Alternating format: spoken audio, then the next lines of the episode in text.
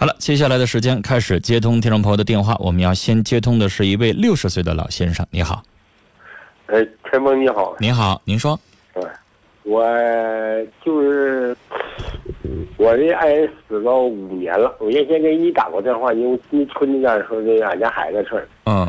现在呢，我有个好朋友，他们几个给我在两个月，现在不到俩月。嗯。给我才中在中间给我搭个桥。嗯，这人他从九十月十一号，嗯，走出鹤岗以后，完了他上到北京了，上到北京上那姑娘，嗯，完了我们俩通了几次电话，嗯，想当初他是九十十一号走的时候吧，我们是十号晚上吃的饭，嗯，吃的饭我们这几个姐妹哈，都我处的关系都挺好。就是为了我这个岁数哈，说这一辈子不容易了，后半生想成一个家，完了呢给我搭桥，我们姐妹处都挺好，完了呢，我就想当初以前你给我打几次电话，我说不看，他说这看一眼嘛，都为了你好。那现在出什么问题了呢？现在出现了，他这个人虚伪太狠。您举个例子。假如说他走时候吧。给我问我，给我打在北京打了两次电话，问我穿多大号鞋呀？我穿四十二的。呃，穿多大尺码的裤子？我说告诉他了。嗯。他说我不干啥，我给你邮回去，说的是某某人那儿去。完了，我待了几天，我上我那个朋友家去了，他说的没邮。完了没邮呢？他就在中间那个有一期。我们俩经常通一下话，他他就当天晚上吃饭的时候，我我一寻思都是女同志，我就在中间付了钱了，付了一百六十块钱。我寻思这玩意儿一百六十块钱不算啥，我再困难不在一一百六十块钱，我就考验这个人的问题。嗯。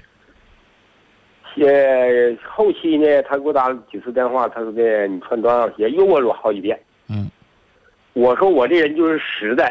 嗯，后半生我不想生气，嗯，呃，我就想立竿见影，嗯，你的意思说我也不在乎一双鞋，但是你呢，要不想给我买，你就别老问，对，整的好像虚虚乎乎，老想给我买完，最后都没有下文对，是不是啊？第二个我说的实现就实现检验真理的唯一标准，嗯，你就干脆就别虚乎了，不买我也不会生气，也不会挑理，但是你老问啥呀？是不是？嗯，对。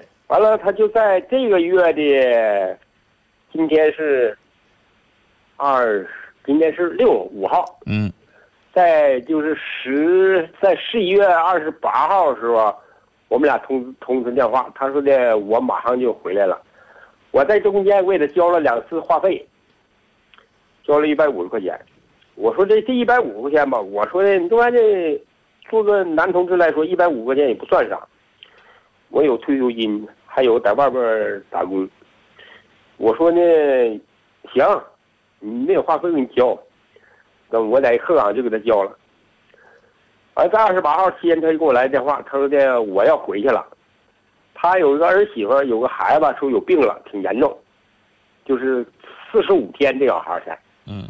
在那鹤岗儿科住院，他说我就回去了。我说回去行。他说的。完了呢，二十八号时间，他说我，我说我买个床，我说我买个被罩，他你买个单人被罩、双人被罩，我说买个单人的，那我做个双人被，我买个双人被，你买个单人被罩怎么算呢？我说不干啥，回来咱们再再买，买个双人的。我说买个双人也行，再买一个回来，你看这什么花、什么颜色的啊？女同志吗？我得按照女同志的要求是吧？完了，他二十九，他说二十九号的火车票。他说你能不能接站？我说的上哪接？他说我坐的佳木斯。我坐的佳木斯，我说这个玩意吧，现在我情况不断的变化。我说我给人打工，我那个朋友呢，在这期间呢，三天没上班，上哪去了？上双城了。完我就给他通电话，他说在我我说你那个啥时候回来？他说我明天就能回去。三十号头五就能到鹤岗，我说那你那啥，你你接一趟你四姐呗，在佳木斯你们正好能碰上头。他说那行，他说我开车正好，那是我们仨人，仨人坐一个后来呢？奔驰、宝宝马，仨人坐宝马车，后备箱还没有东西。他说那我们就是到佳木斯火车站就接他一下子。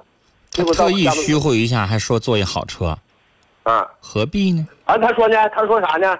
他搁其中这这时间九点钟以前，八点五十的时候给我打次电话，大哥，嗯我我给人送货呢，往车站，嗯我往客运站送货。他说这你干啥呢？我说往客运站送送货呢。他说我快到佳木斯了，再有半小时到佳木斯了，你能不能接我？我说我现在旅行没上班。我说我老先生这么讲太长，打断您。啊，最后结果呢？我说我没上班。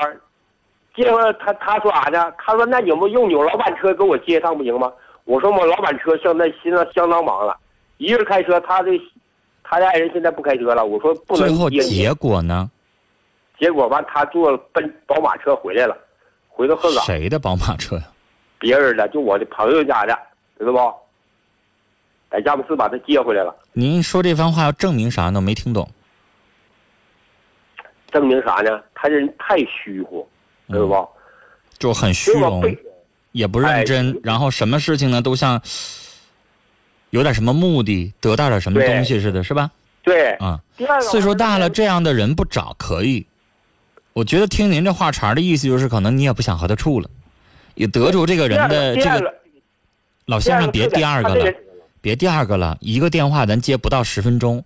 现在年底呢，广告时间也长，我每个电话接的时间都短，希望您也谅解一下。现在我已经明白您什么意思了。您现在在品这人儿，处了没多长时间，这老太太开始不不太不实诚。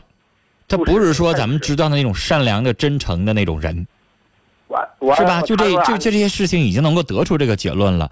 那我觉得呢，跟这样的人在一起，听他说话也好，听他办事儿也好，不实诚，咱还得防着，还得有个心眼儿。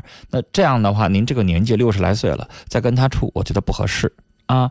那我同意您的这个结论，我觉得您的这个想法是对的。这样的女性跟他在一起，成天的藏着掖着说话，咱不能够把枕边人放在这儿，我自己成天还得防着，那真的没劲了，这日子过得也没意思。算了啊，跟您聊到这儿，再见。曾经沧海说老先生，这个女人太喜欢虚荣了，你呢，真的像是人家的备胎，第二或者是第几选择，离这样的人远点，咱不适合。